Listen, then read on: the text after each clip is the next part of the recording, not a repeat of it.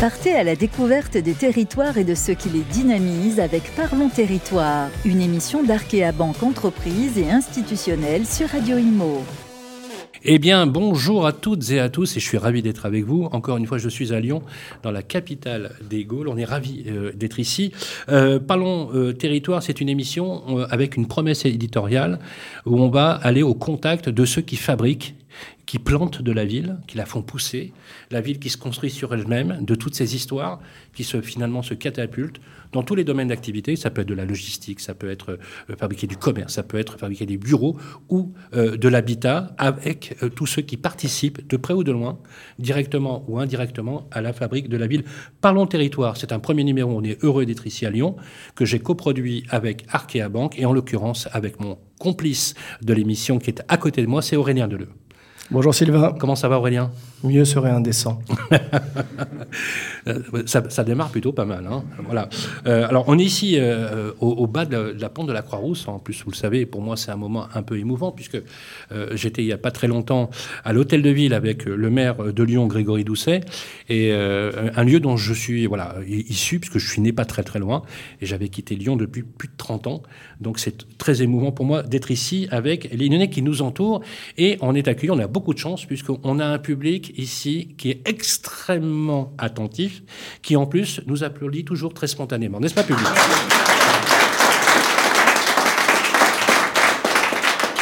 Je peux vous dire qu'ils nous mettent la pression parce qu'il va falloir qu'on fasse, qu'on fasse fort, justement. Aurélien, on a construit cette émission euh, très important pour aussi démystifier dans une certaine mesure le métier de création, de fabrication de logements, avec tout ce que ça implique. Quelle est la promesse éditoriale de ce Tour de France? Merci Sylvain. Bah, écoute, avec, grand plaisir euh, qu'on commence ce Tour de France de l'immobilier ici à Lyon. Euh, alors on a, on a souhaité euh, monter cette, cette émission Parlons Territoire pour être au plus proche, au plus proche de nos clients dans les territoires de France et surtout les écouter pour qu'ils nous parlent des, problématiques et des enjeux de l'immobilier. comme vous le savez, on a monté cette émission Arkea Bank. Arkea Bank, on est une banque coopérative on est une banque engagée, présente sur toute la France. Et une des particularités, c'est qu'on on accompagne euh, toute la filière, on va dire, de la chaîne de l'immobilier. C'est-à-dire qu'on accompagne les collectivités locales, les finances, les aménageurs, les bailleurs, les promoteurs, jusqu'aux investisseurs. Et euh, on a considéré qu'il était important euh, d'être présent en dehors de Paris, parce que vous le savez, chaque année, on fait une petite petit événement assez sympathique à Paris qui s'appelle le speed dating de l'immobilier. Oui, euh, les banquiers euh, font des choses aussi assez sympas, euh, qui réunit de nombreux dirigeants sur toute la filière de l'immobilier à Paris.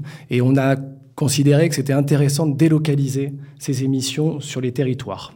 Alors, comme vous le savez, euh, mon, message d'introduction était très positif, mais la période n'est pas simple, on en a bien conscience, notamment sur l'immobilier. Euh, on rentre, euh, enfin on est en pleine tempête, hein, et les problèmes sont, lourds, que ce soit sur les sujets tertiaires, que ce soit sur la problématique du logement. on critique souvent les banquiers hein, qui prêtent un parapluie à leurs clients quand il fait beau. nous, on essaie d'être présents dans cette période qui n'est pas simple, et donc soutenir et accompagner nos clients, ce sont des mots qui ne sont pas vains. Donc ça, on, veut vous le dire parce qu'on euh, est présent au plus proche de vous sur les différents territoires de France. On accompagne les opérations existantes, mais on est surtout là pour être présent sur les nouvelles opérations. Et on pense qu'il faut essayer de sortir au plus vite de cette situation. Et cette émission, l'idée, c'est justement de parler, de prendre le pouls de ce territoire ici lyonnais, euh, d'écouter les acteurs qui fabriquent la ville, euh, parler innovation et voir dans quelle mesure on peut trouver les solutions pour sortir un peu de cette impasse. Donc, Lyon, pourquoi Lyon? Alors Lyon, oui. Voilà, pourquoi Lyon Parce que je suis lyonnais. Exactement, c'est ça. Euh, Lyon parce que euh, bah, c'était euh, Arkea a fortement développé sa présence sur le territoire lyonnais. Lyon, capitale des Gaules, ville des Lumières, cité de la gastronomie française, donc plein de choses, et surtout deuxième métropole de France, la métropole la plus attractive de France aujourd'hui, euh, de l'emploi, un dynamisme en termes d'activité, et puis des besoins de la population qui est là, puisqu'en termes démographiques, c'est très positif, de forts besoins. Et aujourd'hui, on est là pour parler de ça. Donc voilà la promesse de l'émission. Et on a hâte, en tout cas, d'échanger et de parler avec euh, les personnes qui vont nous rejoindre très vite sur le plateau. Merci Aurélien, c'est une garantie et je vous en donne véritablement la parole de Radio Imo de toute la rédaction. C'est de parler sans embâche finalement des difficultés. Il a échappé à personne qui a un vrai problème dans l'immobilier en ce moment, de politique publique également, euh, et, il y a surtout des Français qui veulent être logés. Je vous donne juste un chiffre. Voilà, c'est 49% d'annonces en location sur le marché privé, par exemple, en moins sur les deux dernières années. Ça dit tout. Aujourd'hui, se loger est un enfer pour les étudiants qui arrivent en ville, pour les jeunes actifs euh, qui souhaitent euh, aller dans les grandes métropoles. Je donne juste un autre chiffre avant de passer au reste de notre programme. En septembre 2023, 17% des contrats à durée indéterminée n'ont pas été signés dans les grandes métropoles faute de logement considérable. Un autre chiffre aussi qui est beaucoup plus grave aussi, c'est 12% des étudiants n'ont pas pu aller dans leurs écoles. 12% parce qu'ils ne trouvaient pas de logement. On sait qu'aujourd'hui, environ 7% des étudiants au niveau national dorment dans leur voiture. Voilà, tout est dit. On a besoin de logement, on a besoin de faire des résidences gérées, donc on a besoin impérieux de tous, ceux qui fabriquent la ville. C'est le cas du public qui nous entoure. C'est dire la promesse qu'on en a pour vous présenter nos contenus. Sans plus attendre, on va passer à la première séquence. Parlons territoire d'Arkea Banque Entreprise et Institutionnelle sur Radio Imo. Rebonjour à toutes et à tous et nous sommes de retour sur le plateau de Parlons Territoire. Si vous prenez l'émission en marche, je rappelle que vous pouvez la récupérer aussi sur les gros agrégateurs de podcasts, mais aussi sur l'application de Radio Imo. On est ravis d'être avec vous. Avant de construire, il faut aménager. Donc ça tombe bien, on a un aménageur sur le plateau. J'ai le plaisir d'accueillir Vincent Malfer. Bonjour Vincent. Bonjour. Merci d'être avec nous. Vous êtes le directeur général de la CERL. J'aimerais que, dans un premier temps, pour qu'on vous connaisse un peu mieux, le peu de personnes qui ne vous connaîtraient pas, euh, quel est le rôle de la CERL, la CERL À quoi ça sert? Quel est votre rôle majeur? Donc le groupe CERL aujourd'hui, c'est deux sociétés. Une société d'économie mixte euh, dont les deux actionnaires publics sont la métropole de Lyon et le département du Rhône. Et une société publique locale nouvellement créée qui, euh, qui a quatre métiers principaux. Le premier, c'est de faire de l'aménagement urbain, c'est-à-dire de produire du foncier euh, en, vue de le proposer à un certain nombre d'acquéreurs et de, promoteurs. Également un métier autour de la construction d'équipements publics, donc pour, pour aider les, accompagner les collectivités à construire des écoles, des lycées, euh, des, des, hôpitaux. On est également nous-mêmes, euh, troisième métier, investisseurs dans un certain nombre d'immobilier euh, d'activités. Euh, et puis, on a également une filiale qui fait de des énergies renouvelables. C'est essentiellement du foncier public dont vous disposez, on est d'accord. Alors notre rôle, c'est euh, parfois d'acquérir du foncier, euh, parfois de l'acquérir auprès de collectivités, mais aussi de privés. Par contre, la, la, spécificité par rapport à des interventions en diffus, c'est que euh, on intervient dans, un, dans le cadre d'une concession, donc on est missionné par une collectivité qui nous demande de travailler sur la base d'un programme d'opération sur un secteur donné. Est-ce qu'on peut dire, avant de passer la parole à Aurélien, que vous êtes le bras armé de la collectivité sur le plan de l'aménagement du territoire? On en est, on est un de ces bras armés. Il y en a d'autres, euh, évidemment, sur les, les échelles vous êtes un de, outil de projet. Essentiel. Par contre, on, on, porte pour son compte une quinzaine d'opérations aujourd'hui d'aménagement. Euh, donc euh, des grosses opérations euh, de 3000 logements et des plus petites en fonction des contextes euh, du territoire. Mais effectivement, on est un de ces opérateurs privilégiés sur ce métier. Aurélien Leleu. Alors, comment on fait aujourd'hui, Vincent? C'est de plus en plus compliqué de lancer de nouvelles opérations. On a des charges de foncier qui sont assez élevées. On a des coûts de construction qui ont explosé là, ces dernières années. En plus de ça, la commercialisation, là en ce moment, côté, côté promoteur qui est plutôt en berne. Euh, quels sont les leviers pour sortir de cette impasse? Je pense que le premier levier, c'est déjà de se serrer les coudes et de prendre conscience qu'on est tous un élément d'une chaîne de production qui répond à un besoin. Vous, vous avez cité des chiffres. Le besoin est incontestable, incontesté en réalité. Euh, sur la métropole de Lyon, c'est 1% de croissance démographique par an. Alors dit comme ça, ça paraît peu, mais c'est 14 000 euh, habitants qu'il faut, accueillir, euh, qu'il faut accueillir chaque année. Donc le besoin existe et on est tous finalement porteurs d'un élément de, de solution. Euh, alors les facteurs de la crise, ils sont multiples. Hein. Euh, vous en avez cité, Aurélien. Euh, certains sont, ne sont pas récents. Par exemple, le renchérissement du, du prix du foncier, c'est un mouvement qui est enclenché depuis depuis un moment. Mais par contre, il se la façon de le gérer se heurte à des éléments beaucoup plus conjoncturels et qui se sont accélérés autour de la, hausse des, du coût des matériaux, euh, des conditions de financement, etc. Donc euh, la, la, chacun est porteur d'un élément de, de solution. Euh, il y a des sujets de commercialisation, sans doute euh, nos collègues promoteurs en, en parleront. Euh, la, il s'agit de savoir comment on, facilite la sortie des opérations aujourd'hui. Alors il y a des plans euh, nationaux ou locaux qui sont mis en œuvre. Donc il y a les annonces de l'État autour du LLI et la mobilisation d'acteurs. LLI, on va juste pour, pour ceux qui nous écoutent. Logement locatif intermédiaire, voilà. donc à destination des, des, des, classes moyennes, donc qui sont des, des produits locatifs à, à, sous conditions de ressources, mais qui sont des plafonds plus élevés. Pour rappeler, le LLI s'adresse à des populations qui seraient un, trop riches pour le logement social. C'est ça. Et pas assez pour aller dans le marché locatif privé. Oui, ou qui trouvent euh, ou qui trouvent pas forcément de, de, de, réponse ou de bien dans le marché euh, dans le marché privé. Euh, sur, sur, le sujet du foncier, quel, quel rôle joue euh, la CERL justement pour, euh, pour alors pour maîtriser ces prix de foncier? Est-ce que est-ce qu'il y a des ajustements qui peuvent être prévus à la baisse? Et, et, et à quoi vous attribuez d'ailleurs, parce que c'est un, un, sujet majeur, à quoi vous attribuez ces hausses des fois très irrationnelles du prix du foncier?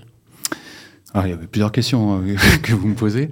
Euh, déjà, sur, euh, déjà, je voudrais quand même dire que nous, on intervient dans le cadre euh, d'opérations d'aménagement. Donc, on ne traite pas par définition toutes les opérations qui ont lieu en diffus, où ce sont des relations finalement directes qui sont nouées entre des opérateurs immobiliers et des propriétaires fonciers. Donc, il ne m'appartient pas d'expliquer les mécanismes qui conduisent finalement à des formes de de renchérissement euh, sur, euh, sur des prix d'acquisition. Sur les opérations d'aménagement, la, la, régulation, en fait, elle se fait par la participation publique qui est versée au bout du bout dans les bilans d'aménagement. Un bilan d'aménagement, c'est assez simple, hein, ça ressemble un peu à un bilan de promotion. C'est euh, des dépenses, qui sont des dépenses d'études, de travaux, de maîtrise foncière, euh, et puis des recettes qui sont des charges foncières qu'on vend à des promoteurs. Et quand les charges ne sont pas couvertes par des recettes, il y a des participations publiques qui viennent équilibrer ces bilans. Et donc, euh, par un jeu de, de, vases communicants assez simple à comprendre, euh, si les recettes, euh, si on veut que les, les, charges foncières, donc le prix auquel on vend nos terrains aux promoteurs baisse, il faut que les participations publiques augmentent ou qu'on diminue nos coûts. Et ces coûts-là, aujourd'hui, sont sous la même pression finalement que les, euh, coûts de construction, hein, euh, voilà, dépollution, euh, des démolitions, euh, production des espaces publics. Ce sont pas des, ce sont des, des, des dépenses qui là aussi sont euh, soumises à l'évolution de la conjoncture. Donc il n'y a pas d'argent magique. donc si on veut baisser nous les charges foncières, il faut que quelque part une forme de d'apport soit réalisé euh, par, euh, par les collectivités. Euh, bon, c'est des choses qui sont faites. Hein. Aujourd'hui, sur nos opérations d'aménagement, on, on, est souvent sur des hauts niveaux de, de subventionnement, de, prise, de participation. Euh, par contre, euh, ces, ces, participations se font en contrepartie d'ambitions programmatiques de cadrage programmatique hein, que les uns les autres vous connaissez bien, euh, qui porte sur la nature des programmes qu'on sort, euh, sur les ambitions euh, architecturales ou de construction, de taille de logement, euh, voilà, qui sont qui font partie des cahiers des charges que l'on. Et ce sont les élus qui fixent d'ailleurs les, les règles. Ce sont les élus qui oui, fixent, enfin les collectivités, les, les, donc les élus qui fixent qui fixent ces règles-là. Euh, donc aujourd'hui, pour répondre à la question comment on fait euh, face à la situation, bon, on essaie de, de, discuter au cas par cas, euh, en fonction des, des, natures de programmes qui sont euh, qui sont engagés, des difficultés rencontrées par le par l'opérateur, euh, de solutions. Ça peut être des solutions architecturales, par exemple en. Un exemple. Oui. Pardon? Un exemple, par exemple. Par exemple, on va diminuer des pas d'étage pour pouvoir créer sur la hauteur un étage supplémentaire, donc améliorer les ratios. Euh, ah, pour optimiser finalement la surface. Et... Voilà, optimiser les surfaces vendables. Euh, mm -hmm. On peut euh, également travailler sur des mesures de, de, de financement de l'opération, donc en ayant des différés de paiement. Euh, donc euh, et là aussi, il n'y a pas de miracle. Hein. Si nous, on reçoit la recette plus tard, euh, c'est c'est une charge pour nous, mais il y, a des, il y a des situations où on déclenche ce genre de choses pour aider les programmes à sortir. Tout ça s'inscrit dans un plan local d'urbanisme Alors tout ça, évidemment, s'inscrit dans un plan local d'urbanisme et puis dans un programme de ZAC, mmh. euh, de zone d'aménagement concerté ou d'opération d'aménagement plus généralement, qui fixe des ambitions euh, et un programme. Donc euh, voilà, on agit dans un cadre euh, contraint. Notre rôle euh, en tant qu'aménageur, c'est d'essayer de trouver la, la, la, bonne adéquation entre un contexte économique qui permet ou pas de sortir une opération et les ambitions qui sont portées par la collectivité et que l'on est chargé de, de, de, transmettre. Et donc trouver la bonne ligne de crête finalement entre ambition et faisabilité économique. Alors, merci Vincent. Il y a un sujet qui est assez important. On en parle beaucoup euh, dans, cette, dans cette actualité, qui est celui de la sobriété foncière, et notamment euh, l'enjeu du ZAN, hein, qui est majeur, euh, en tout cas là pour les, dizaines d'années à venir. Euh, quelle est sa déclinaison aujourd'hui dans les opérations d'aménagement développées par la SEM Est-ce que c'est quelque chose qui va être mis en place demain? Est-ce que ça existe déjà? Alors, euh, le zéro artificialisation nette, c'est euh, l'idée, c'est l'objectif qu'en 2050, on artificialise autant qu'on en renature. Donc c'est quand même un vrai, une vraie différence par rapport à. C'est important ce que vous dites parce que souvent, quand on parle du ZAN, on pense qu'à l'arrêt de Au-delà du fait que j'aime beaucoup le ZAN, mais euh, euh, on retient que le zéro, vous savez. Hmm. Oui, il y a le net qui est important. Mais en fait, c'est pas zéro. On, est d'accord. J'aimerais bien que vous nous expliquiez. Parce que souvent, on a des, ça, ça, déconstruit aussi la mythologie. C'est pas on arrête d'urbaniser. On est d'accord, Vincent? Non, c'est que en face de d'hectares urbanisés, il faut trouver des mécanismes de compensation, de renaturation euh, de, de, secteurs déjà des imperméabilisés. Alors ça, ça, pose des questions de méthode et de mesure. Euh, d'où on part et euh, comment on compte bah, des espaces verts ou de la pleine terre qui est faite sur un programme, comment tout ça, tout ça est décompté. Donc l'État a mis en place le cadre réglementaire pour pour cela, mais donc on est quand même sur un objectif de, moyen terme. Alors est-ce que ça impacte aujourd'hui nos opérations euh, Ce que je peux dire là-dessus, c'est que euh, des opérations d'extension urbaine, on en fait déjà de moins en moins. Hein, c'est pas un mouvement euh, qui, date qui date d'aujourd'hui. Des grandes opérations comme le parc des Gaules dans l'est lyonnais, on va faire une zone d'activité de 130 hectares. je pense qu'on fera plus ce genre de choses. On fera des choses différentes. Euh, sans doute des plus petites opérations. On va aller chercher de la, essayer de mobiliser du foncier, des réserves foncières qui sont dans les zones d'activité existantes, en, en, tout cas dans les enveloppes urbanisées. Mais ces grandes, ces grandes plaques finalement urbanisées, le ZAN nous conduit à, à, abandonner ce type de, ce type d'urbanisme. Euh, donc euh, voilà, mouvement enclenché euh, qui pose un certain nombre de questions sur les modèles économiques. À partir du moment où on dit il faut revitaliser les centres-villes, euh, les, centres-bourgs, euh, il faut mobiliser des friches, il faut densifier. ça pose des questions de, l'adéquation de ces produits-là avec ce que les gens attendent, que ce soit en termes de prix ou de, qualité d'habiter. Et puis surtout la, volumétrie, parce que la, décohabitation, qui est un cas d'usage, euh, qui est un vrai phénomène, c'est-à-dire que à périmètre démographique constant, on a fait exploser la demande de logement. Elle a quasiment doublé sur les 20 dernières années. Euh, c'est comment, c'est comment loger, parce qu'il y a quand même des familles à loger. Euh, est-ce que vous y croyez à la verticalité vous? Moi, j'y crois dans certaines conditions, et je suis pas le seul. Hein. Enfin, les aménageurs. Plus haut, plus haut et mieux? Plus haut. En fait, il y a une étude qui, était, qui est intéressante qui avait été menée sur la région parisienne, qui était la, différence de la densité réelle et la densité perçue. Et voilà, par exemple, les grands ensembles, on a tous dans l'idée que c'est des secteurs extrêmement denses, alors qu'en fait, c'est très peu dense. oui, oui, bien sûr. Euh, donc, euh, euh, et, ce, qui, ce que cette étude avait montré, que c'était les différences de perception entre des habitants. Ils avaient interrogé des habitants, est-ce que vous pensez que votre quartier est dense ou pas? Et en fait, ce qui faisait la principale différence, c'était la qualité des espaces publics et la qualité des espaces extérieurs des logements. Et donc, euh, euh donc ça, ça, renvoie aussi à la, la, responsabilité des aménageurs, de la collectivité, dans la façon dont ils, euh, arrivent à porter et à, avoir, et, à, et à, mettre en œuvre des ambitions sur les espaces publics. Mais il y a, y, a, y a un intérêt majeur, et en tout cas une condition majeure de réussite du ZAN, c'est de donner envie d'aller habiter en, en ville euh, habiter dans des appartements euh, et donc offrir des aménités qui soient qui seront pas qui seront pas les mêmes que celles de, de la maison individuelle, mais qui malgré tout apportent de la qualité de vie, qualité de ville, et donc ça renvoie à l'animation de nos socles, euh, enfin de nos rez-de-chaussée, ça renvoie à la qualité des, des, espaces publics, à la place euh, de l'air, du verre et de l'espace. Voilà, du verre, de l'air, de l'espace, tout ça dans une enveloppe physique contrainte. Donc on voit bien qu'on est dans un exercice. C'est là qu'on a besoin des promoteurs. On est d'accord là-dessus. On a besoin des promoteurs, on a besoin de tout le monde en réalité. On parce a besoin que la, planification se fait aussi. Le, du ZAN, est, le ZAN est un exercice de planification qui se déroule à différentes échelles, à l'échelle régionale, à l'échelle des SCOT, à l'échelle des PLU ensuite, et après l'échelle de, de projets d'aménagement euh, et de quartier. Merci beaucoup. Euh, euh, Vincent Malfer, je rappelle que vous êtes le directeur général de la CERN, qui est l'aménageur public. à suivre dans la prochaine séquence, vous restez avec nous, à suivre dans la prochaine séquence, nous allons recevoir deux promoteurs immobiliers, n'est-ce pas, Aurélien?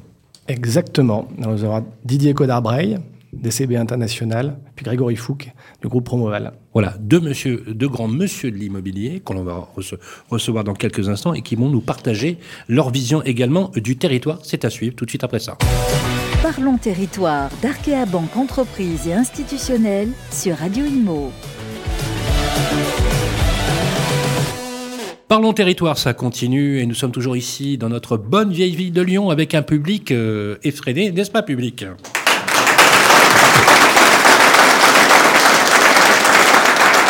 Ça fait vraiment plaisir, Aurélien, de, voir la spontanéité de ce public. C'est extraordinaire.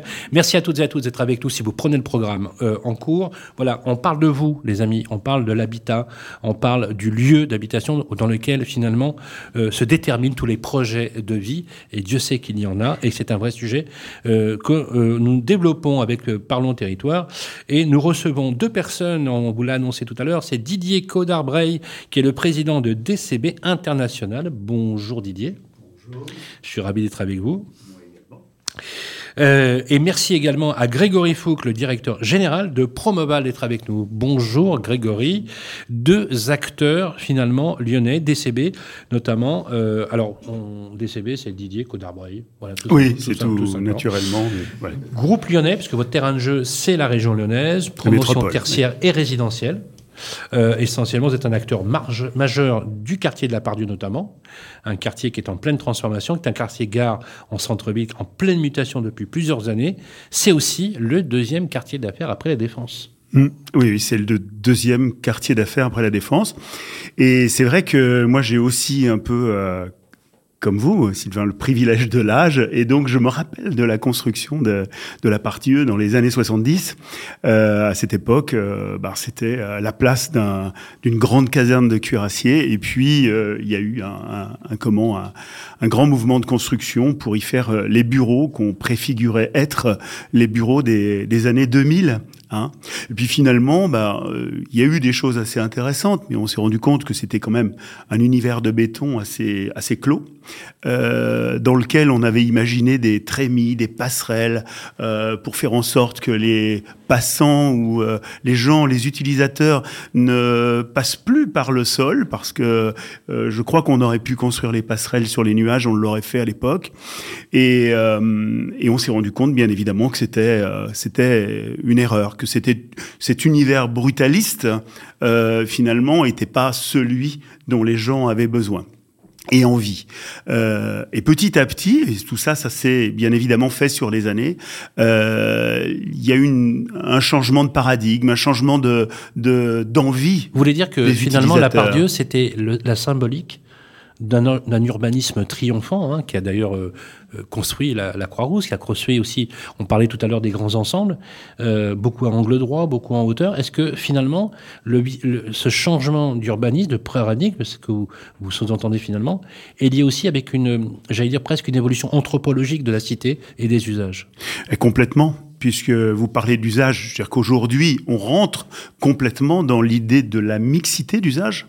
Euh, je vois, vous parliez de, nos opérations. On a une opération un peu emblématique en ce moment euh, qui s'appelle le M+, qui fait 30 000 mètres carrés et sur lequel on a un socle de commerce hein, qui doit faire à peu près 3000 mètres carrés, euh, une partie euh, bureau de 24 000 mètres, et puis euh, finalement un peu comme euh, une partie supérieure, comme un, une villa sur le toit, 3000 mètres carrés de, de logement. Euh, qui euh, font qu'aujourd'hui, euh, bah, c'était pas des, des, sujets ou des, des, des typologies d'immobilier qu'on avait pensé euh, il y a 20 ou 30 ans de ça. C'est, c'est, ce projet, un projet, c'est 31 700 mètres carrés. C'est une mixité d'usage exemplaire. C'est, est-ce que vous avez l'impression de créer, en ce moment, de créer, au sens créatif, finalement, un immeuble iconique, vous savez, totémique, finalement? Vous avez conscience de ça?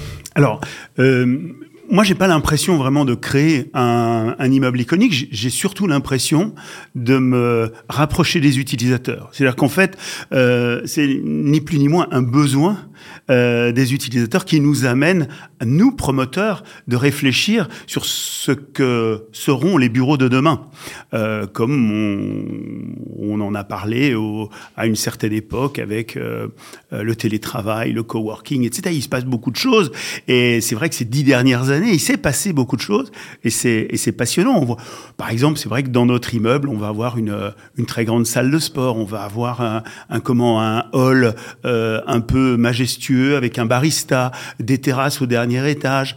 Euh, un amphithéâtre de 250 personnes, euh, On un parking à vélo de 200, culture, de 200 loisirs, appartements, bureaux, C'est-à-dire qu'en fait, nous aujourd'hui, en immobilier, et en tout cas pour ces nouveaux usages, on se rapproche un peu des concepts de l'hôtellerie. C'est-à-dire que vraiment, l'important, c'est que les gens se sentent bien, qu'ils aient envie de revenir finalement au bureau. Et on l'a vu dans cette période où beaucoup de gens étaient en, en comment télétravail et on se rend compte aujourd'hui qu'ils ne demandent qu'une chose, c'est finalement c'est de retrouver la vie sociale à l'intérieur des immeubles de bureaux. Merci Didier. Je passe la parole à Grégory euh, parce qu'on parlait de la part Dieu. Alors la part Dieu, c'est euh, des, nouvelles, des nouvelles opérations, mais il y a un existant qui est extrêmement important, euh, un peu vieillissant, et donc il faut euh, retravailler, rénover. Et on sait que c'est un enjeu, un enjeu de demain très fort, enfin d'aujourd'hui et de demain qui est, qui est majeur. le groupe Promoval réalise ce genre d'opération, et alors j'aurais aimé que vous nous en parliez et que vous nous fassiez également part un peu d'un schéma un peu, un montage un peu innovant que vous avez mis en place là récemment. Bon, je vais. Merci. En tout cas, pour ce droit à la parole, c'est toujours agréable de pouvoir échanger. Euh, je ne vais pas répéter ce qu'a qu'a évoqué Didier, mais en effet, la, la Pardieu a, a, toute son histoire et aussi bah, toutes les lacunes euh, qu'on constate aujourd'hui, qui sont des, des lacunes qui n'ont pas été imaginées à l'époque, qui sont simplement le constat d'une évolution des mentalités, où on avait tendance à créer par silo euh, du bureau d'un côté, du résidentiel de l'autre, du commerce, et finalement plus mélangé avec un urbanisme de dalle, où finalement il n'y en avait plus aucun flux euh, commun. Et Néanmoins, on a aujourd'hui à la part Dieu, mais pas que, à Gerland, à Vèze, euh, toutes les infrastructures, le maillage, euh, et on est finalement sur des emplacements qui restent des emplacements prime, avec des actifs qui ont quand même beaucoup vieilli.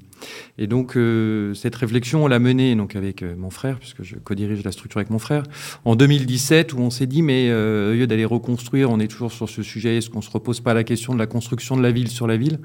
Et, euh, et, on est allé voir un de vos confrères, euh, Crédit Agricole pour pas les citer, à qui on a proposé de, de monter un véhicule d'investissement qui s'appelle Omniprom, accompagné aussi par Omnes Capital, où l'objectif c'était de se dire, bah faisons l'acquisition d'actifs tertiaires obsolètes euh, dans ces emplacements prime et euh, travaillons à leur reconversion et à leur régénération. Et quand je dis régénération, c'est pas euh, Vous faites ce qu'on appelle dans nos métiers un coup de rouge à lèvres. Hein, c'est pas, c'est pas on remet un coup de barbouille, c'est-à-dire que c'est quoi, c'est de la réhab, c'est c'est de la réhab lourde, c'est-à-dire qu'en fait on achète des actifs qui sont occupés, on se donne 3 à 4 ans euh, pour euh, d'une part les vider puisqu'on a des occupants, il faut travailler avec eux leur rotation et, et, et leur relocation, leur euh, relocalisation, et puis de l'autre côté travailler avec les élus, avec la ville pour euh, aller chercher une vraie régénération, donc finalement euh, euh, des autorisations d'urbanisme et, et je dis bien il y a un et qui est sine qua non, des droits à bâtir complémentaires, c'est-à-dire de la réhausse, de la surélévation. Aujourd'hui, l'équilibre il est fragile, l'équilibre de l'opération est fragile. Si on travaille sur un objet à périmètre constant, il y a peu ou pas d'équation économique. Donc il faut qu'on puisse aller chercher sur ces actifs euh, de la réhausse et de la surélévation pour finalement pouvoir absorber tout ce surcoût, puisqu'aujourd'hui on est sur des actifs qui sont des années 60 à 90, qui sont des passoires énergétiques, qui sont vieillissants, mal occupés, euh, et sur lesquels bah, y, on a un coût de travaux qui est relativement important, souvent de l'amiante, du plomb, donc il y a tout un coût, euh, je dirais, de, de régénération. C'est ce qu'on régénération... qu reproche euh c'est le premier reproche que l'on fait à la régénération et à la réhabilitation, c'est que ça coûte plus cher, beaucoup plus cher. Ça ouais, coûte beaucoup plus cher et l'objectif, c'est vrai, ça coûte plus cher. De, bien sûr que ça coûte plus cher. Et on part d'un principe, c'est de dire bon, ces immeubles, ils existent, ils ont émis, euh, je dirais, leur quota de, de, de, de CO2 de carbone. Et donc aujourd'hui, comment à partir euh, du bilan carbone qui a été celui du passé, comment finalement on les régénère sans aller chercher euh, une pollution complémentaire? Et donc on travaille sur tous ces objectifs-là. On garde autant que faire se peut le maximum de la structure qu'on modifie de temps en temps, mais très à la marge. On vient les surélever avec des structures plus légères, matériaux biosourcés, géosourcés, du bois ou autre, et puis on vient les remettre au goût du jour, alors avec des immeubles qu'on leur contrainte, souvent des hauteurs sous plafond qui sont limitées, donc ça nécessite beaucoup d'ingénierie, d'être accompagné par des équipes compétentes pour aller garder les maximums d'espace. Vous récupérez les matériaux ou pas? Bien sûr, il y a okay. tout un, un cycle de, de réusage des matériaux, donc ça c'est tout un travail qui est fait en amont avec, dans l'économie sociale et, solidaire, l'économie circulaire, deux sociétés spécialisées qui nous accompagnent, comment on valorise ces matériaux, comment ils sont extraits, comment ils sont revalorisés? Au-delà de les revaloriser, c'est un coût pour nous opérateurs, hein, parce qu'ils ne viennent pas les chercher gratuitement. Donc on paye le, le, le, réusage de ces matériaux et ensuite ils sont revendus. Donc il y a un double, un double cheminement de valorisation. Et puis ensuite, bah, l'objectif, c'est d'aller chercher en effet des bâtiments euh, avec des labels, bâtiments bas carbone, ce qu'on appelle BBCA et autres, pour aller chercher, euh, bah, remplir les, les, objets du décret tertiaire à un horizon. Euh, alors 2030, celui-là est relativement facilement accessible, mais 2040-2050, de manière à ce qu'on soit sur les bâtiments de demain avec une hybridation des usages, comme le disait Didier, à la fois du bureau, à la fois du commerce, à la fois du service, et qu'on retrouve des villes qui vivent ensemble avec des mélanges de flux. Aurélien. Euh, merci Grégory. Euh, Didier, euh, vous êtes un vrai spécialiste de l'immobilier tertiaire. il y a des sujets en ce moment. Moi, je voulais vous poser la question comment se porte le marché lyonnais? Est-ce qu'il attire toujours? Est-ce que les entreprises cherchent plutôt à louer, à acheter. Enfin voilà, je voulais avoir un peu votre, votre avis. Puis, euh, Je vais compléter juste la question parce que c'est un vrai sujet. Euh, en, ce moment, il y a une campagne bashing sur le bureau qui irrigue à peu près toutes les grandes métropoles. Je ne sais pas si vous partagez le même sentiment que moi. Euh, on dit comme le retail d'ailleurs. Vous, vous, rappelez, vous rappelez, on était dans le confinement. le bureau est mort, vive le bureau, vive la visio, etc.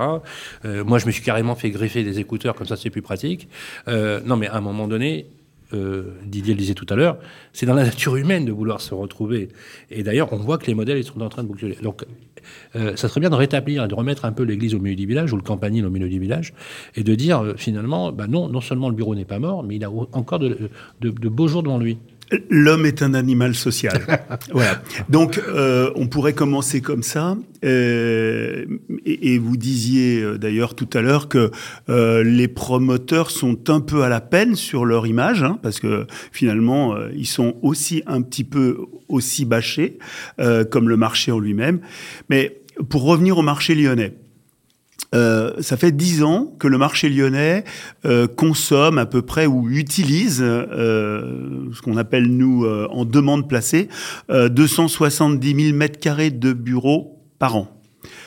L'année dernière, pas une très bonne année, 250 000 peut pas non plus dire que ce soit euh, une catastrophe. Non, non, justement, je hein, m'attendais pas, pas une catastrophe dans un dans un marché qui est incroyablement difficile, dans lequel il n'y a plus de grandes demandes parce que toutes les grandes entreprises sont en stand-by, elles attendent de voir ce qui se passe et elles ne prennent surtout pas de décision. Donc, je dirais que ce marché, il est porté par le, j'allais dire euh, par le fond de tarte, quoi, hein, par euh, euh, toutes les petites entreprises, tant euh, au niveau des bureaux centraux que petites PME, petites PME, première couronne, deuxième couronne, qui ont toujours besoin de changer leur bureau. C'est 62% du volume, donc on a besoin d'eux. Absolument. Et, et, ce qui est amusant, c'est que les, euh, les grands fonds de pension, les grands investisseurs, je dirais parisiens, hein, mais majoritairement, mais euh, également régionaux, euh, n'achètent plus en ce moment. Donc, ça veut dire qu'il y a une place incroyable laissée aux utilisateurs acquéreurs. Quoi, le taux de rendement trop trop bas J'aurais tendance à me retourner vers Arkea, peut-être. Euh, bah, euh, pourquoi ils achètent Oui, les, taux de rendement sont un peu bas par rapport à l'argent qu'ils achètent. je veux dire que c'est vrai que c'est un, euh, un modèle finalement assez simple hein, aujourd'hui ça coûte trop cher, en tout cas, d'acheter. Et puis, certains promoteurs, comme je pense aussi Grégory, ont pris la décision de ne pas vendre leur actif ceux qui avaient été conçus il y a euh, euh, quelques années, d'avant un peu avant la crise, euh, un ou deux ans, ah ben on se retrouve avec des actifs qui sont pas vendables. Donc on préfère les garder au chaud, ne pas les vendre, et puis attendre que le marché s'ouvre un peu de nouveau à l'investissement. Donc c'est ça qui est intéressant, c'est de voir ces utilisateurs commencer à acheter des surfaces même assez conséquentes à une époque où ils ne carrément le marché ne leur donnait pas ces opportunités. Aurélien. Merci, merci Didier. Je, je voudrais qu'on parle un peu, un peu logement, euh, parce que c'est un sujet qui est, qui est important. On en parle, à mon sens, pas assez euh, aujourd'hui. Euh, Grégory, donc le, groupe construit également, enfin, au-delà de l'activité, un développement économique, construit également du logement.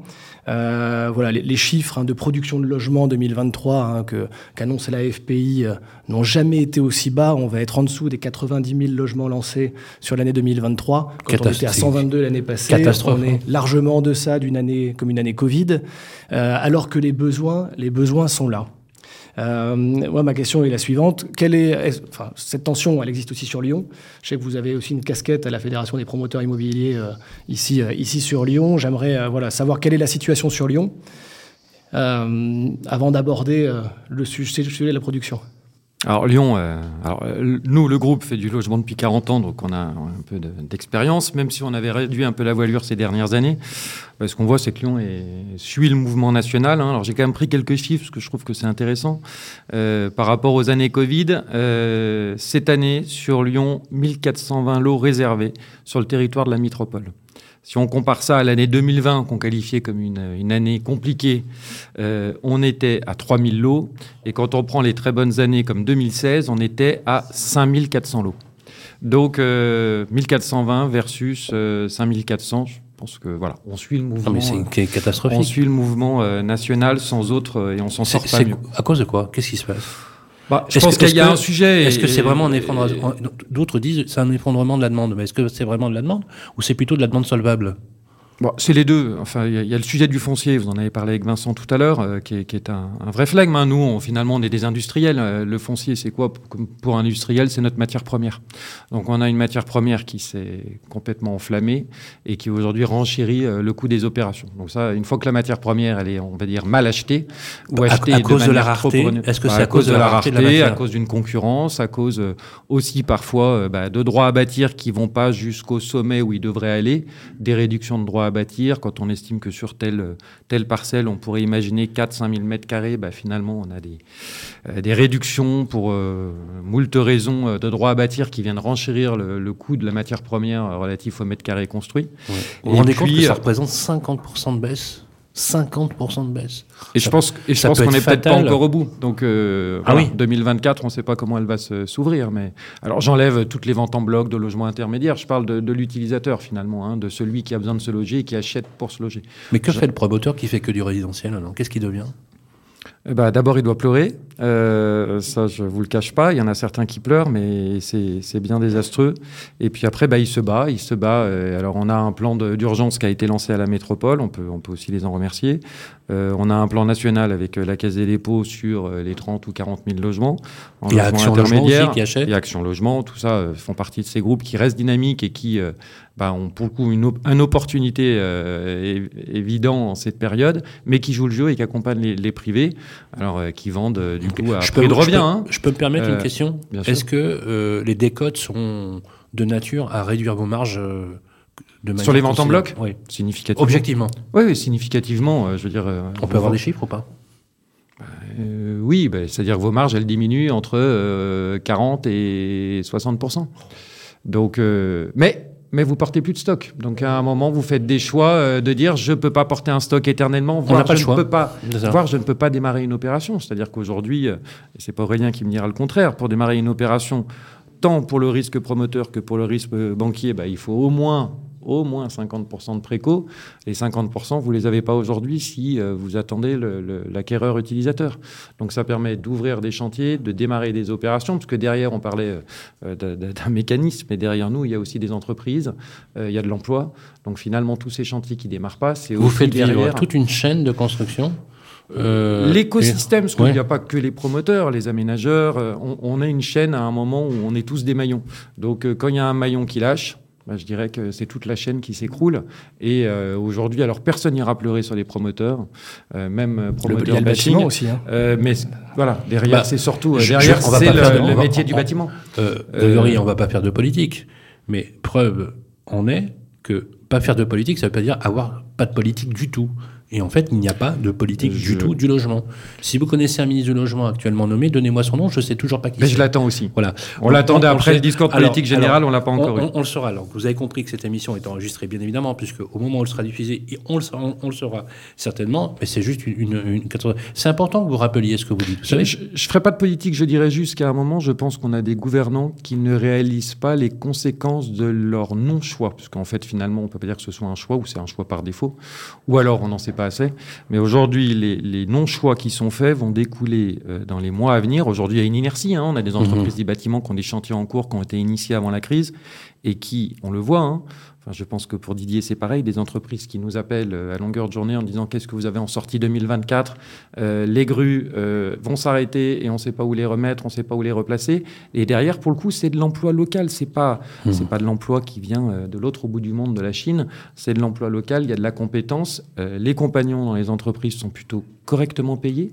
On n'a pas de SMIC dans les entreprises du bâtiment et notamment les maçons. Mmh. Donc, c'est des gens qui ont des formations et, et voilà. Je pense que ça va être tout un pan d'activité En, qui en va début d'année, pour corroborer ce que vous dites, Olivier Salaron, président de la Fédération française du bâtiment, a annoncé l'entrée en récession de euh, la filière construction avec moins 0,3%, qui était déjà, on était déjà sur un vert très léger. Là, on entre légèrement dans le rouge et la situation est en train d'empirer, Aurélien. Moi, je voulais donner un petit message d'espoir quand même, parce que c'est vrai que on sait que c'est très compliqué en ce moment. hein. 2023 a été dur, 2024.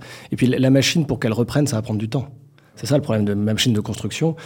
Petit message d'espoir, c'est que euh, bah, les banquiers aussi hein, ont part de- leur part de responsabilité, notamment avec des règles de HCSF hein, qui étaient extrêmement contraignantes pour le particulier, avec une forte hausse de taux. C'est que là, on a commencé à avoir dans les agences une détente des taux d'intérêt. C'est-à-dire que les taux qui étaient aux alentours de 4,50 hein, pour le financement du particulier de son logement et, et de repasser en dessous des 4%.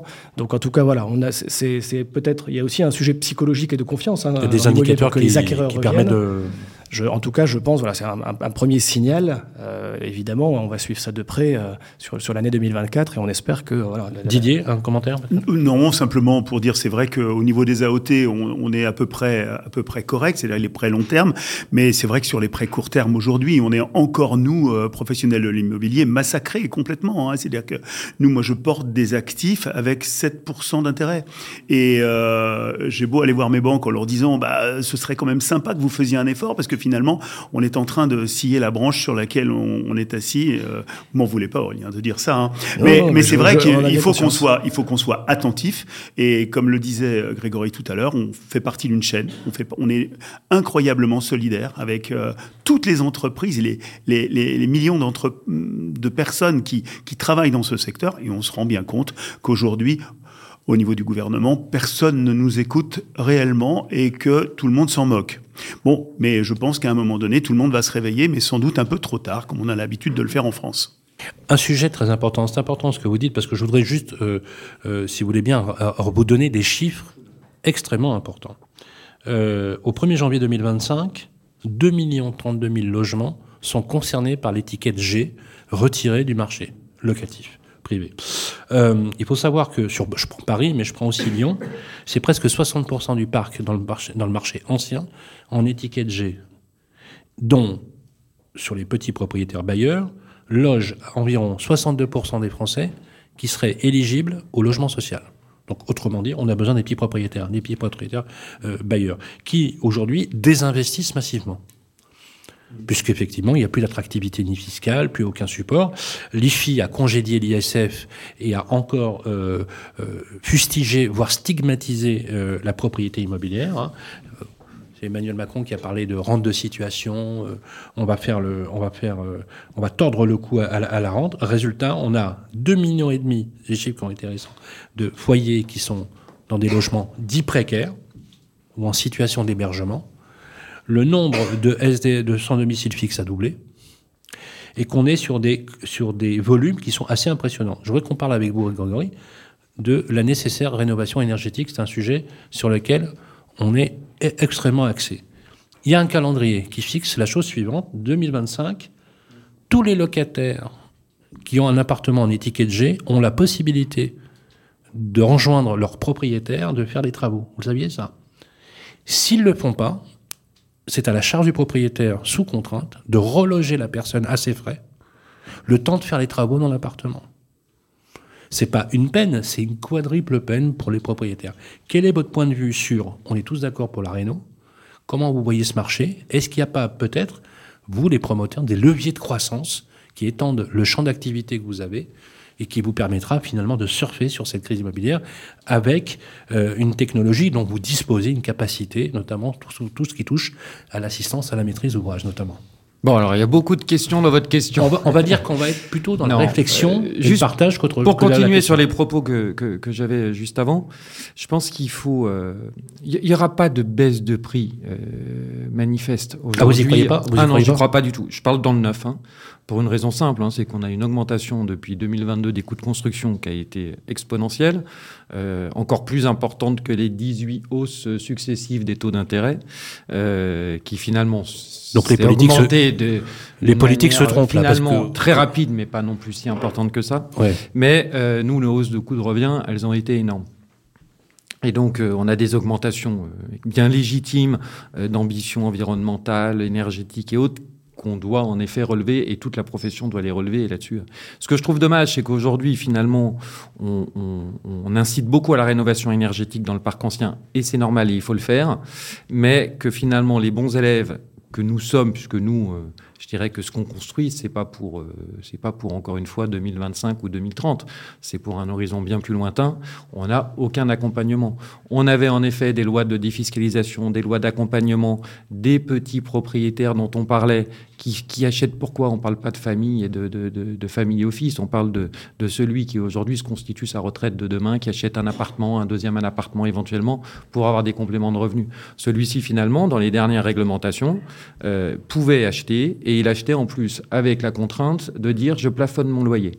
Et finalement, pour l'État, ça lui revenait à faire du logement intermédiaire quasiment gratuitement, puisque on est en TVA à taux plein, il y a un petit avantage fiscal, mais qui n'est pas non plus euh, démesuré, et ça permet de loger des populations avec un loyer plafonné qui est souvent inférieur au plafonnement qu'on retrouve dans les grandes métropoles françaises.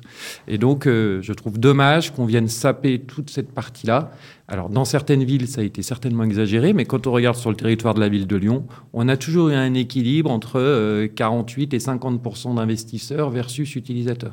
Et donc, finalement, ça a toujours très bien équilibré le marché, ce qui a permis d'alimenter le marché en locatif. Ce qu'on voit aujourd'hui, et vous en parliez en début d'émission, on, se retrouve avec des gens qui n'arrivent plus à se loger, mais à l'inverse, on construit plus et il n'y a plus d'investisseurs et de petits investisseurs.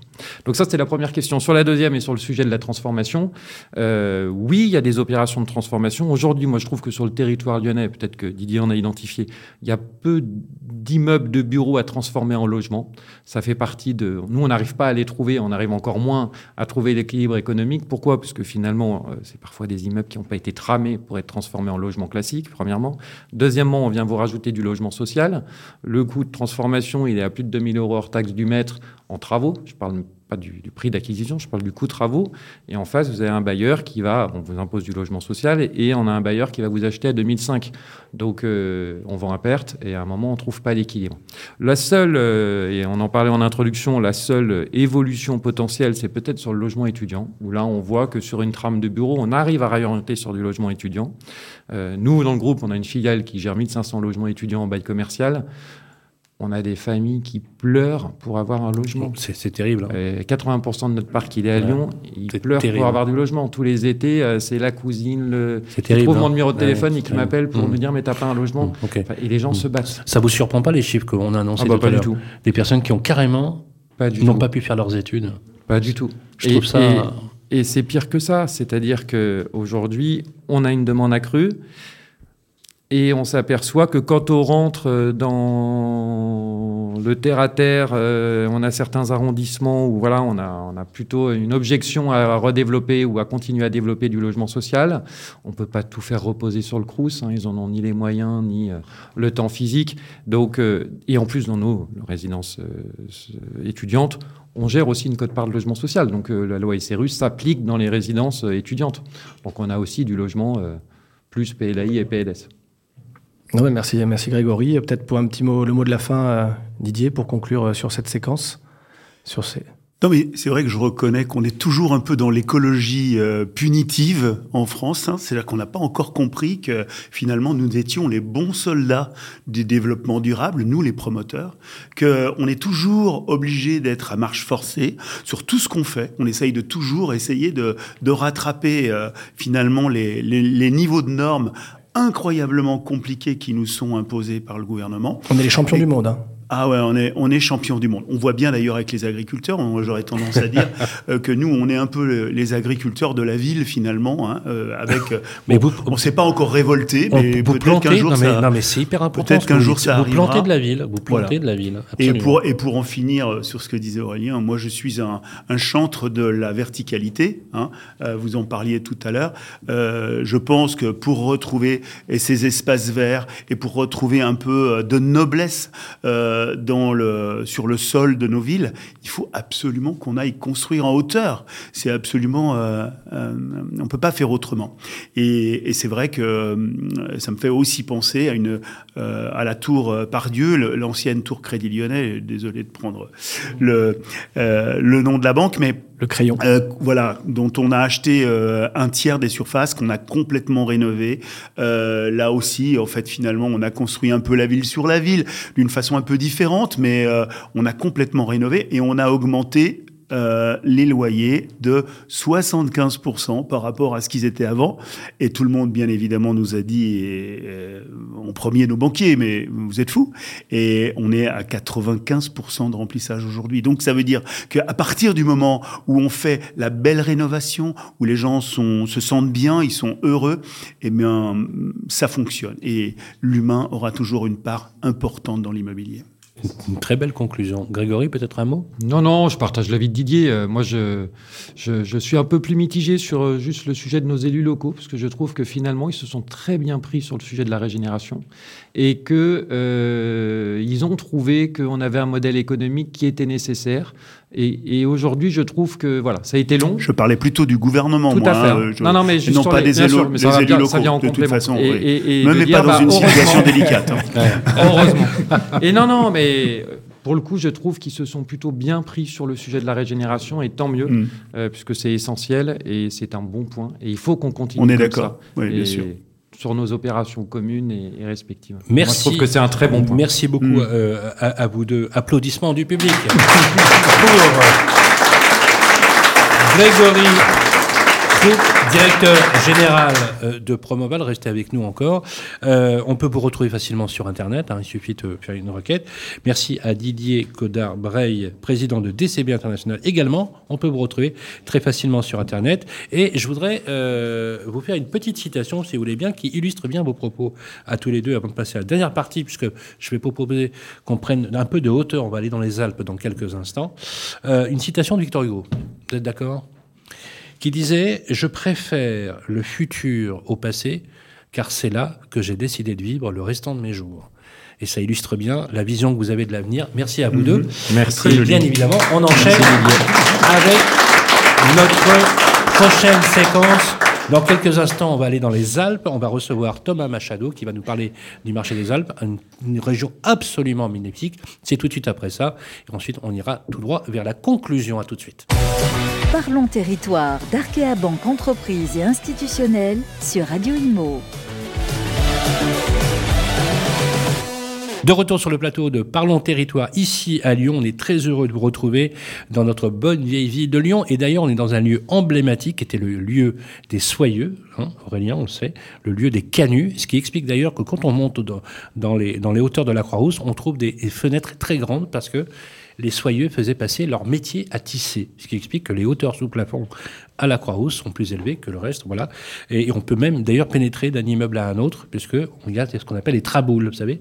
On peut euh, aller d'un immeuble à l'autre. Voilà, on est ici à Lyon, au cœur des territoires, et je vous propose qu'on prenne un petit peu la route et qu'on aille un peu dans les Alpes. Voilà, on a le plaisir de recevoir euh, Aurélien, Thomas Machado. Bonjour. Exactement. Bonjour, bonjour messieurs. Voilà. Bonjour Thomas, on est ravis euh, de vous avoir avec nous. C'est vrai qu'on a, on a beaucoup parlé euh, de Lyon et de la métropole, mais euh, l'idée c'était de, d'ouvrir un petit peu sur, sur la région. Et euh, le groupe Priam, c'est un groupe voilà, originaire euh, d'Annecy, promoteur familial, très présent sur la région. et voilà, ce sont des territoires qui sont différents. Hein. Le territoire, alors sont pas les, Alpes, les Savoies, et puis le Léman aussi est très présent. Donc on souhaitait, euh, voilà, est-ce que la situation sur ces territoires, d'un point de vue sur le sujet du résidentiel, est identique à ce qu'on avait entendu ici sur Lyon, et euh, comment euh, le groupe Priam se travaille aujourd'hui? Bon, bah déjà, messieurs, merci beaucoup pour l'initiative. Merci à Arkea d'avoir organisé cet événement et ces prises de parole, je pense, sont, sont importantes. On est un promoteur basé à Annecy, euh, qui rayonne historiquement euh, sur les Deux-Savoie et la région lémanique, qu'on appelle le Pays Gex, communément. Et puis, on est aussi euh, sur l'intégralité du territoire national avec une agence à Lyon. Et donc, on, on parle beaucoup aussi avec, avec les confrères locaux et, et, on rencontre exactement les mêmes problématiques. Le marché est dans la même situation. les ventes sont à l'arrêt. Euh, la baisse des permis de construire est vertigineuse de la délivrance des permis de construire. Et puis un autre sujet dont il faut parler aussi, c'est après la délivrance, c'est euh, l'augmentation des recours des tiers qui est une vraie problématique. Euh, donc sur nos territoires, euh, euh comment est-ce qu'on fait pour continuer à produire du logement? Puisque nous, notre core business, c'est vraiment l'habitat euh, au sens au sens large. Hein, euh, et pour y arriver, il y, a plusieurs façons de faire. Déjà, je pense qu'il y a un premier élément qui est absolument central, c'est qu'il faut qu'on arrive à restaurer la confiance entre le privé et le public. Je pense que c'est un élément absolument central. Euh, on l'entend souvent, euh, la question de la marge des promoteurs est un, est un vrai sujet euh, qu'il faut désacraliser. Le promoteur a une marge qui est une marge minimum permettant à, aux banques, bien évidemment, d'engager les opérations.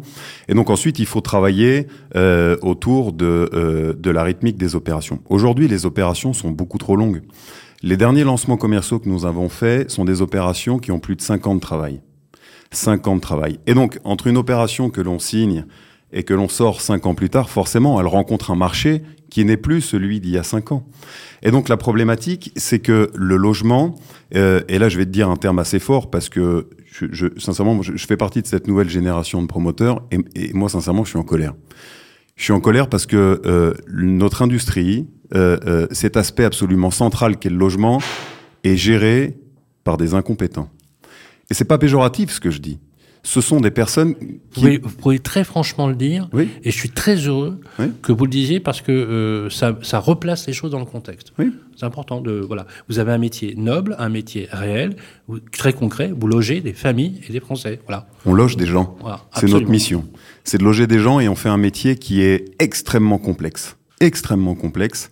Et face à nous, nous avons malheureusement très régulièrement des personnes qui n'ont pas la compétence et qui donc viennent nous emmener la production de la ville sur des, des terrains de discussion qui n'en sont pas. Ça, c'est un vrai phénomène. Moi, je pense qu'il y a aussi un vrai sujet, c'est la position de nos élus, et notamment les maires. Ils sont dans une situation qui est extrêmement délicate.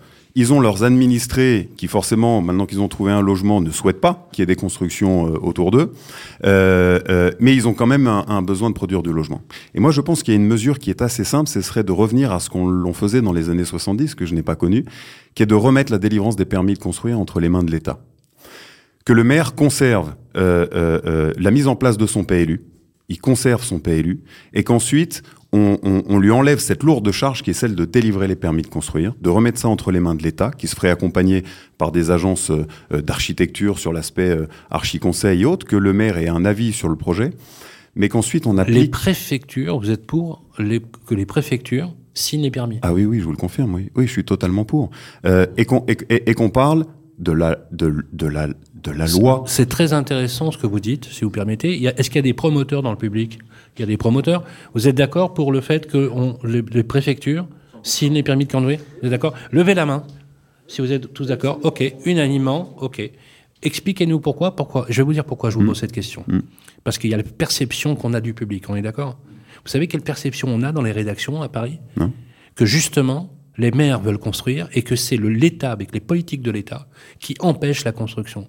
Ce que vous êtes en train de nous dire, finalement, c'est que si on laisse le préfet, puisque c'est le pouvoir mmh. souverain mmh. de la préfecture, qui est le représentant de l'État avec les collectivités locales, mmh. c'est à lui qu'on devrait donner ce pouvoir. intéressant ce que vous dites. Très intéressant. Mais j'en suis intimement convaincu, parce que le, maire est franchement dans une situation extrêmement délicate, encore une fois.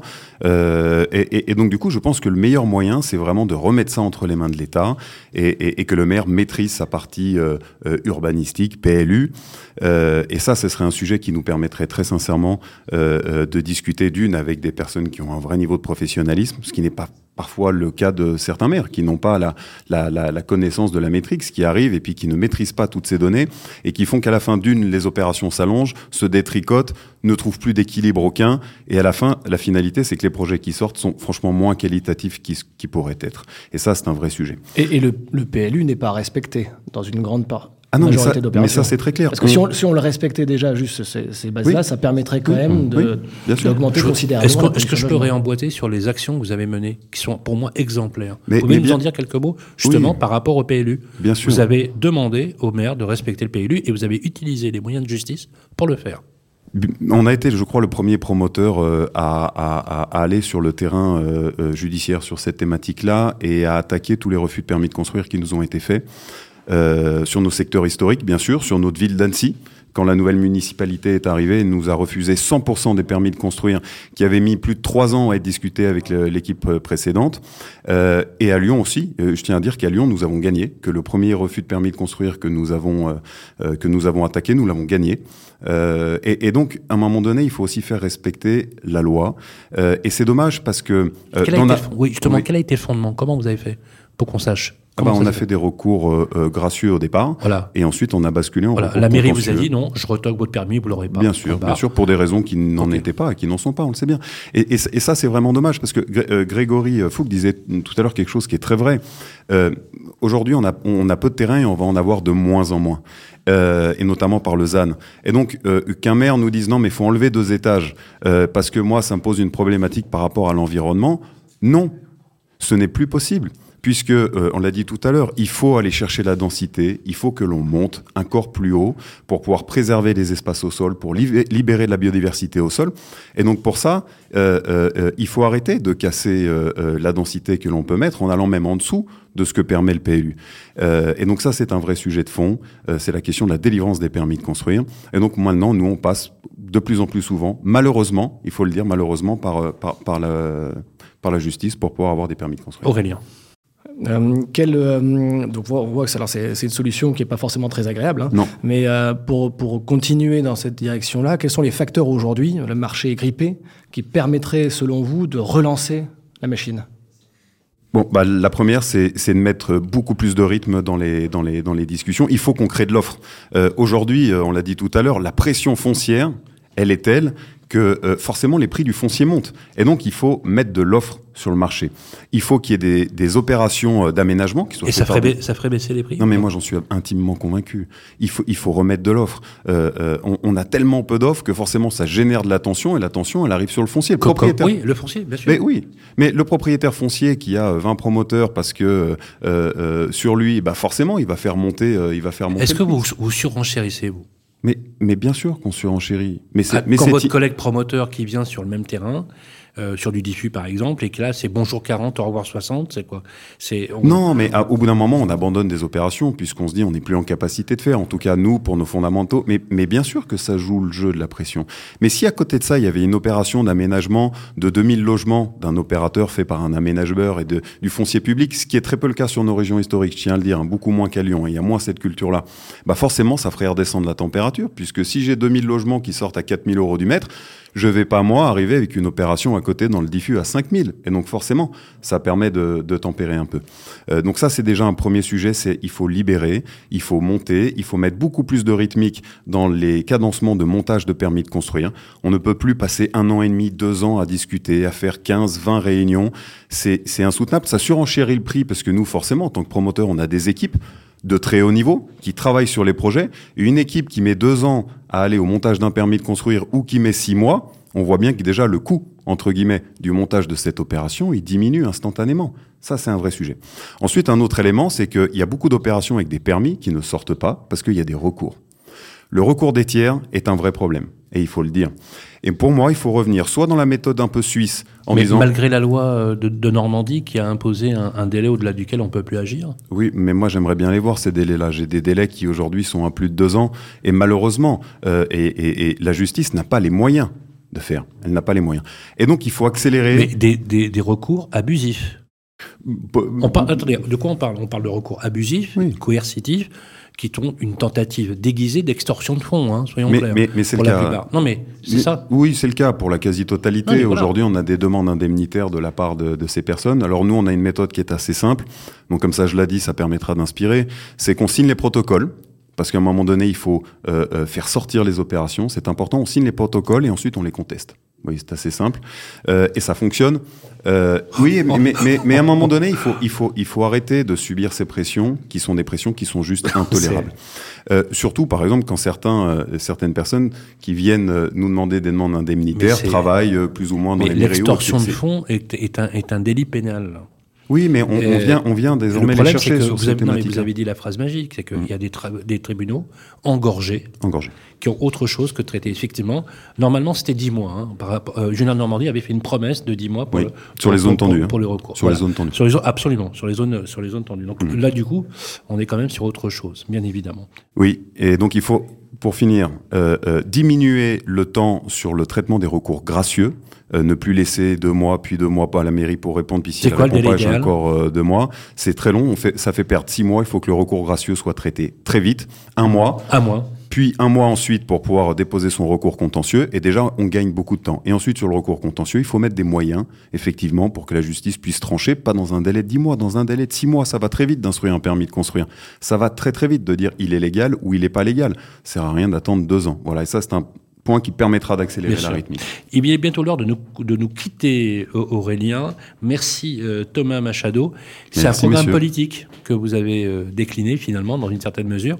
Euh, je pense que tout le monde ici et ceux qui nous écoutent partageront votre point de vue. Je rappelle simplement que ce que vous dites est orienté sur le besoin des Français d'être logés. Et c'est ça qui prévaut au lieu d'entrer dans des considérations autres dont on vous fustige parfois un peu trop facilement. N'est-ce pas Aurélien? Tout à fait. Merci beaucoup. Merci. Applaudissements pour Thomas Merci beaucoup.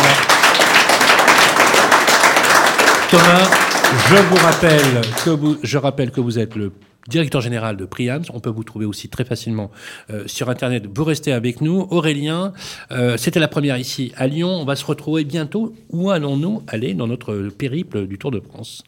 Alors, comme vous le savez, Sylvain, euh, Arkea est, euh, aime le Tour de France, est présent dans différents Tours de France.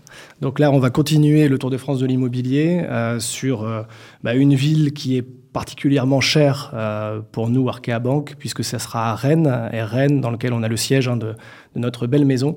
Donc, on devrait se retrouver courant juin à Rennes. Voilà, la promesse que l'on vous fait avec euh, justement Parlons Territoire, c'est de venir vous rencontrer dans les grands, euh, dans les grands, euh, les grandes métropoles aussi, mais donner la parole à ceux qui sont dans des métropoles peut-être un peu plus petites. Vous, dans un endroit magnifique. hein. On avait d'ailleurs rencontré avec toi, Aurélien, euh, François Astorg euh, à Annecy. On l'avait, euh, on, on avait fait une interview. Euh, un maire qui a été élu avec euh, 27 voix d'écart. hein. C'est quand même assez rare.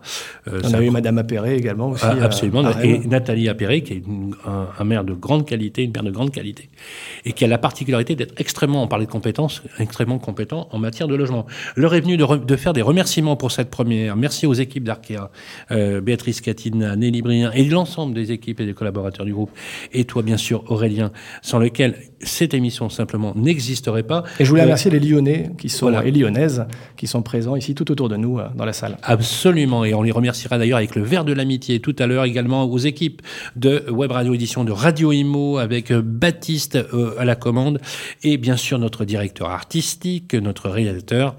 On l'appelle le Viking dans le métier. Voilà, c'est euh, Alexandre Burkhardt. Merci à toutes et à tous. Ce programme est à récupérer en replay sur tous les agrégateurs de podcasts que vous pouvez retrouver facilement. Sur l'application de Radio Imo également sur l'App Store, c'est gratuit, vous pouvez y aller sans problème. Vous pouvez liker, commenter toujours avec beaucoup de bienveillance.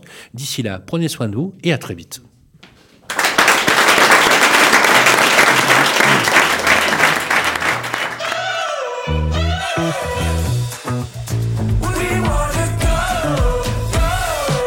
Partez à la découverte des territoires et de ce qui les dynamise avec Parlons Territoire, une émission d'Arkea Banque Entreprise et institutionnelle sur Radio Imo.